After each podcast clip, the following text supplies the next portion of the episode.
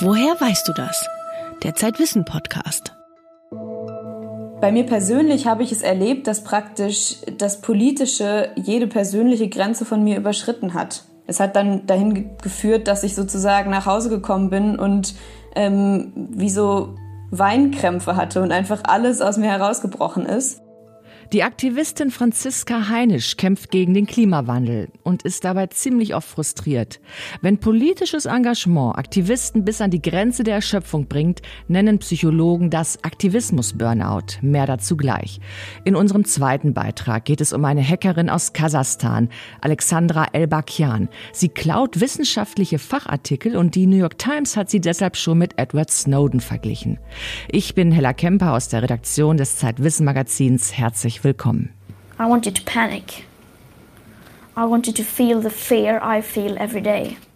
Diesen Satz kennen wir, Greta Thunberg. Doch sich gegen den Klimawandel zu engagieren, das kann auch eine frustrierende Erfahrung sein. Was dann passiert, das hat meine Kollegin Joelle Altmann recherchiert. Hallo Joelle. Hallo Hella. Du hast zum Thema Activism Burnout recherchiert und darüber auch mit Franziska Heinisch gesprochen, die wir eben schon einmal kurz gehört haben. Wer ist Franziska Heinisch? Franziska ist 22 Jahre alt, äh, Klimaaktivistin und Mitglied im Jugendrat der Generationenstiftung. Und diese Stiftung, die setzt sich dafür ein, die alte und junge Generation zu verbünden. Außerdem ist sie Mitautorin des Buches Ihr habt keinen Plan, darum machen wir einen und das ist im Prinzip ein Plädoyer dafür, wie eine gerechte Welt aussehen könnte. Eine Welt, die die Klimakrise in den Griff bekommt und in der die Menschen die Natur nicht ausbeuten. Sie fragt sich aber auch, wie man sich einsetzt für diese großen Ziele und wie man da nicht verzweifelt. Das hat sie nämlich selbst erlebt.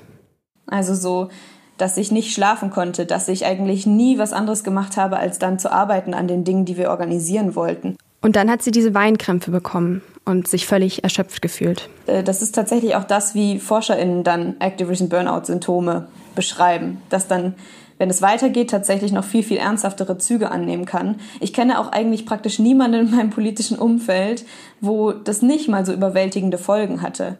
Was genau meint sie damit? Ich meine, zunächst ist ja mal ein Burnout eine Form von Depression, oder? Im Prinzip schon. Man leidet unter Schlaflosigkeit, fühlt sich überfordert und ist total erschöpft. Burnout war ja auch lange Zeit eher ein Modewort, das nicht so stigmatisiert war wie Depression. Aber tatsächlich erkennt die WHO Burnout seit 2019 als Krankheit an. Und was genau ist dann ein Activism Burnout? Gibt's das wirklich? Darüber habe ich mit Christoph Niekendey gesprochen. Der forscht am Heidelberger Institut für Psychotherapie zu Stress und Burnout. Der sagt, es gebe Gemeinsamkeiten zwischen Activism Burnout und Burnout am Arbeitsplatz, denn die Stressmechanismen seien ganz ähnlich. Also wie viel Stress habe ich in meiner Bewältigung von Managementtätigkeiten, in meiner Bewältigung von ähm, Aktivitäten im Bereich des Klimamanagements zum Beispiel und wie gehe ich mit meinen Ressourcen um. Und man weiß eben, dass wenn der Druck sehr hoch ist und die Gratifikation sehr gering ist, dass man dann sehr anfällig wird, eine Erschöpfung auf kognitiver, auf körperlicher und psychischer Ebene zu erleiden. Die Klimakrise ist ja eine existenzielle Bedrohung, gegen die du rund um die Uhr kämpfen könntest. Und nicht nur gegen den Klimawandel, das gilt auch für andere gesellschaftspolitische Themen, sagt Franziska. Wenn man sich politisch einsetzt, vor allen Dingen ähm, in so großen Themen, also sei das Menschenrechte, seien das ähm, eben diese Machtstrukturen wie Rassismus oder so oder eben die Klimakrise, dann ist Überwältigung vorprogrammiert. Und weil aber auch die Probleme so groß sind, gibt es eigentlich nahezu keine persönlichen Ausreden, so hat man dann häufig das Gefühl, jetzt aufzuhören oder mal eine Pause zu machen. Denn während man Pause macht, eskalieren die Probleme ja weiter. Und wenn man da nicht aufpasst, dann steckt man im Hamsterrad fest. Und das kann krank machen, sagt Christoph Niekendey. In so einen Zustand des Ausgebranntseins zu rutschen, heißt auch immer, dass diese Balance zwischen Aktivität und Achtsamkeit gegenüber sich und den eigenen Bedürfnissen oder auch vielleicht Ruhepausen oder Distanz mal einzulegen, dass das ähm, in ein Ungleichgewicht ähm, geraten ist. Aber wie verbreitet ist denn jetzt der Activism Burnout? Und vor allen Dingen, wer ist gefährdet? Wirklich verlässliche Zahlen dazu gibt es nicht. Activism Burnout ist ja auch keine anerkannte Diagnose, die ein Psychotherapeut bzw. eine Psychotherapeutin stellen würde. Es gibt aber eine Studie aus den USA von der George Manson University in Virginia. Und da haben zwei WissenschaftlerInnen die Ursache von Activism Burnout untersucht. Sie befragten 22 Aktivistinnen, die sich vor allem für soziale Gerechtigkeit und Menschenrechte einsetzen. Und dabei kam raus, dass es in sozialen Bewegungen eine Kultur des Märtyrertums gibt. Und diese Kultur verhindert eben, dass man über die eigene Frustration und auch depressive Gedanken spricht. Also so in dem Sinne protestieren bis zum Umfallen oder arbeiten bis zum geht nicht mehr? Ja, in der Klimabewegung hast du noch mehr diese Galionsfiguren, die im Zentrum der Aufmerksamkeit stehen. Greta Thunberg ist dann plötzlich die Prophetin, die heldenhafte Kämpferin. Und all diese Motive schaffen natürlich erstens eine Distanz zu den Leuten, die potenziell auch mitmachen könnten. Und zweitens lassen sie ja überhaupt nicht mehr zu, dass tatsächlich die Menschen menschlich gesehen werden. Und das Theorisieren liegt weniger an den Aktivistinnen selbst. Es geht eher darum, wie die Gesellschaft Aktivismus begreift und wie Medien auch darüber berichten. Und ich glaube, dieses Heroisieren und auch dieses Märtyrertum, was da häufig entsteht durch diese Beschreibungen, das ist wahnsinnig gefährlich, weil es eben genau Rechtfertigung gibt dafür, dass Menschen ausbrennen und das so ein bisschen als notwendige Bedingung oder notwendige Bereitschaft von politisch aktiv sein begreift. Wenn man jetzt Activism Burnout als Diagnose ernst nimmt, ähm, gibt es dann auch eine Therapie? Es gibt jetzt keine spezielle Anti-Klima-Burnout-Therapie oder so etwas. Aber es gibt die Initiative Psychologists for Future und die hat sich zum Ziel gesetzt, Klimaaktivisten zu unterstützen. Das Stichwort lautet kollektive Klimaresilienz. Und es gibt aber auch ähm, Resilienzfaktoren, äh, die wir aktiv beeinflussen können. Und solche Resilienzfaktoren sind meines Erachtens an erster Stelle mit der soziale Kontext, dass wir soziale Beziehungen nutzen, uns gegenseitig zu stützen und zu stabilisieren. Das ist ja der große Vorteil gegenüber Burnout am Arbeitsplatz, dass du unter Aktivistinnen viel stärker als Gruppe aktiv bist und nicht irgendwie als einsame Abteilungsleiterin da bist. Die beste Antwort ähm, auf die Frage, wie man als Einzelner wirksam wird, ist der Anschluss an das Kollektiv. Und da geht es dann darum, Rückzugsräume für Aktivistinnen zu schaffen. Das ist eine Methode, die Bürgerrechtlerinnen in den späten 1950er Jahren in den USA erfunden haben. Community Organizing heißt das dort. Das können gemeinsame Treffen oder Workshops sein, in denen man mal innehält und reflektiert. Wo man konkret tatsächlich auch diese ganzen Bereiche von, wie geht es mir eigentlich damit? Ähm, was ist eigentlich mein Interesse in der Sache? Was treibt mich eigentlich an? Welcher Schmerz treibt mich vielleicht auch? Und ähm, wie kann ich damit umgehen? Das ist also eine Art Supervision. Ja, das kann man so sagen. Und Fun Fact, Hillary Clinton hat ihre Abschlussarbeit über Community Organizing geschrieben und Barack Obama nutzte die Methode für seinen Wahlkampf 2008. Wo man das kollektiviert und wo man das in einer Gruppe bespricht und wo eben niemand zu einer Demo geht, dort Reden hält und mit Menschen zusammen ist und dann nach Hause geht und praktisch total vereinzelt und vereinsamt sich fühlt und machtlos, sondern wo es darum geht, dass jeder einzelne von uns Macht aufbaut, um sich herum eine Basis von Menschen aufbaut, die eben nicht nur politisch mit ihm arbeiten, sondern eben auch, wo man Sprachraum hat für all diese Dinge sagt die Klimaaktivistin Franziska Heinisch. Joel, vielen Dank für das Gespräch und in der aktuellen Ausgabe des Zeitwissen stellen wir Ihnen weitere Menschen vor, die für ihre Vorstellung einer besseren Welt kämpfen. Mit dabei ist eine Frau, die mehr als 1000 Wikipedia-Einträge über Wissenschaftlerinnen verfasst hat. Klingt auch ein bisschen nach einer Sisyphus-Arbeit.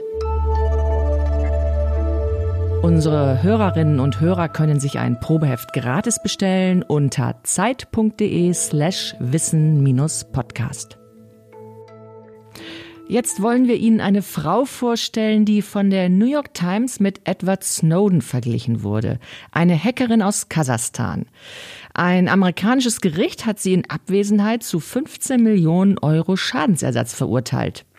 Mein Kollege Max Rauner ist jetzt im Studio und er hat mit ihr gesprochen. Max, wer ist diese Frau? Ja, ihr Name ist Alexandra Elbakian, gebürtige Kasachin, das hast du gesagt.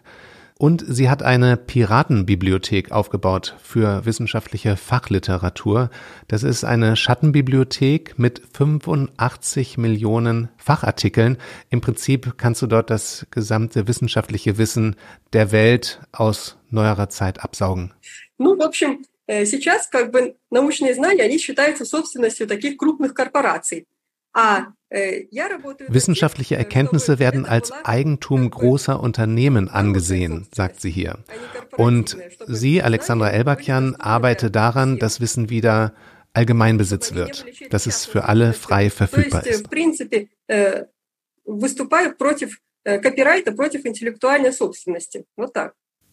Wie habt ihr überhaupt miteinander gesprochen? Auf Russisch? Nein, ich kann leider kein Russisch. Wir haben erstmal auf Englisch gechattet auf Telegram, auf diesem Messenger-Dienst. Und sie hat gesagt, dass sie eigentlich kein Telefoninterview auf Englisch führen möchte. Ich habe mich dann zugeschaltet in eine Zoom-Konferenz, in ein Ask Me Anything Meeting, organisiert von der Graswurzelbewegung Flow. Und dort war eine Frau, die übersetzt hat. Sie wurde dort auch ähm, ja fast wie eine Heilige verehrt. Da waren Forscherinnen und Forscher aus aller Welt zugeschaltet, die teilweise gesagt haben, wenn diese Schattenbibliothek nicht da gewesen wäre, dann wäre ich nie an die Paper gekommen, äh, über die ich jetzt, äh, die ich brauchte, um meine Doktorarbeit zu schreiben oder irgendeine wissenschaftliche Publikation. Und ein Fan hat sich bedankt und sagte dann, er würde sich Sorgen machen um sie. Sie wird nämlich oft mit Snowden und auch ähm, Julian Assange verglichen. Das sind übrigens Vergleiche, die sie nicht ablehnt. Und äh, sie hat auch etwas gesagt dazu. Ich spiele jetzt mal nur die Übersetzung ein. So if you compare uh, both uh, both issues with Assange uh, um, and Snowden to Sci-Hub being covered, uh, way way less. And uh, Alexandra's wonder if whether that has to do with some sort of a censorship around the topic. Sie stellt also fest, dass über ihr Projekt, ihr ihr Baby, ihr Lebenswerk Sci-Hub viel weniger berichtet wird als über Snowden und Assange und das führt sie auf eine Art Zensur zurück. Was meint sie damit? Sie meint, dass ja, so verstehe ich es, dass wir Medien zensiert werden und nicht über diese Piratenbibliothek berichten dürfen. Für mich klingt das eher wie eine Verschwörungserzählung, zumindest was westliche Medien angeht, denn die New York Times hat über Sci-Hub berichtet, der Guardian. Es gab ein großes Porträt über El-Bakian in The Verge. Und auch in Zeitwissen haben wir jetzt über sie geschrieben, ohne dass irgendeine Zensurbehörde oder ein Chefredakteur kommt und sagt, äh, das dürft ihr nicht. Richtig ist, dass sie immer wieder Ärger mit Gerichten hat und auch, dass dann angeordnet wird, ihre Webseite in einem bestimmten Land vom Netz zu nehmen, die Domain zu sperren. Im Moment ist sie auf der Website sci-hub.se für Schweden. Dann zieht sie in ein anderes Land um, wenn sie wieder gesperrt wird. Und vor ein paar Tagen erst, da wurde ihr Twitter-Account gesperrt. Am selben Tag übrigens wie der von Donald Trump. Ja, lass uns aber erst nochmal darüber sprechen, was genau macht sie eigentlich und was ist daran gut und was ist böse? Ja, es geht hier um Fachzeitschriften wie Science, Nature, New England Journal of Medicine, The Lancet.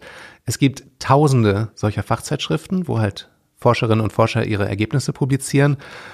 Ich habe das auch mal gemacht, also mein erstes Leben als äh, Physiker, dann die Ergebnisse meiner Doktorarbeit habe ich so an, an, so eine Zeitschrift geschickt. Und als Wissenschaftler kriegst du kein Geld dafür. Ist jetzt nicht so wie Journalisten, die für ihre Artikel Geld, Geld bekommen, sondern du wirst mit Steuergeldern bezahlt hier an den deutschen Universitäten, schickst deine Ergebnisse dahin und diese Verlage publizieren diese Arbeiten. Sie organisieren den Begutachtungsprozess und auch die Gutachter bekommen in der Regel kein Geld dafür, denn auch sie sind in der Regel Professorinnen und Professoren an Universitäten.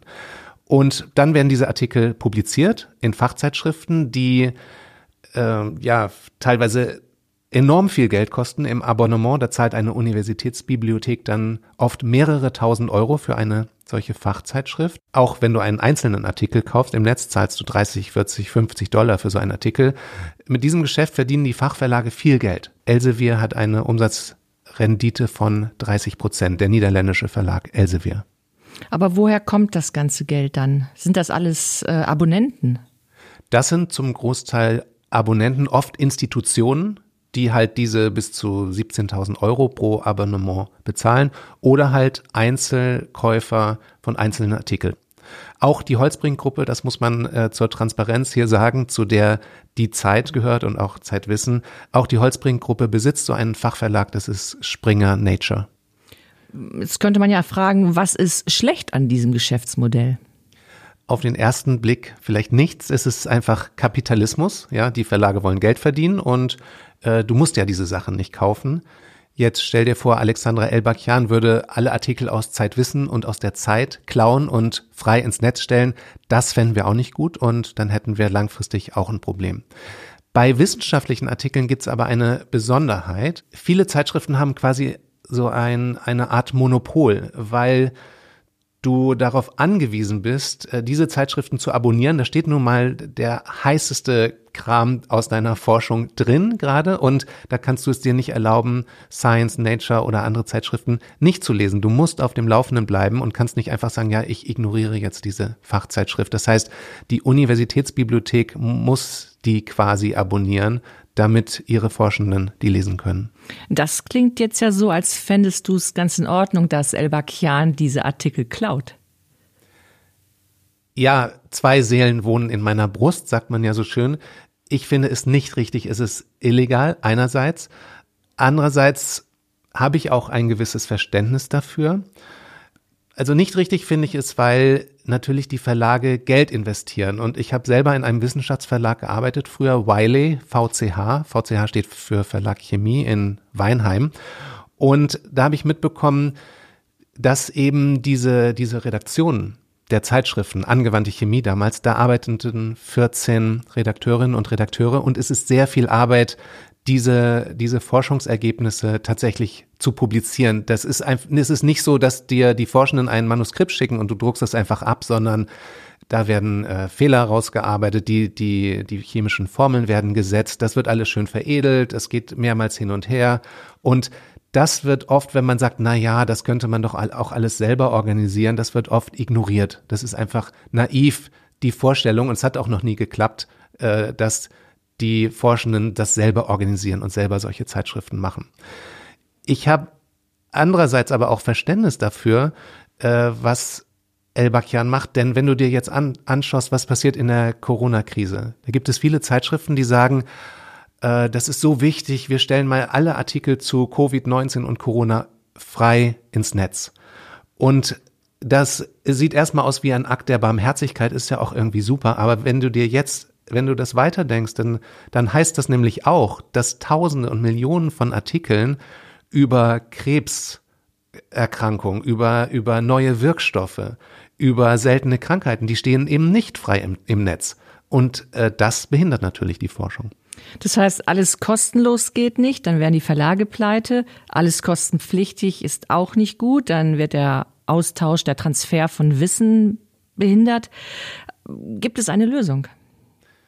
Es gibt den Versuch seit vielen Jahren, äh, das Geschäftsmodell irgendwie umzudrehen. Das heißt, im Moment ist es so, diese, die Verlage verdienen damit Geld, dass die Bibliotheken sehr viel Geld ausgeben für wissenschaftliche Fachzeitschriften. Und dann, wenn du an der Uni arbeitest, kriegst du die Publikation also über die Uni, über die Bibliothek umsonst.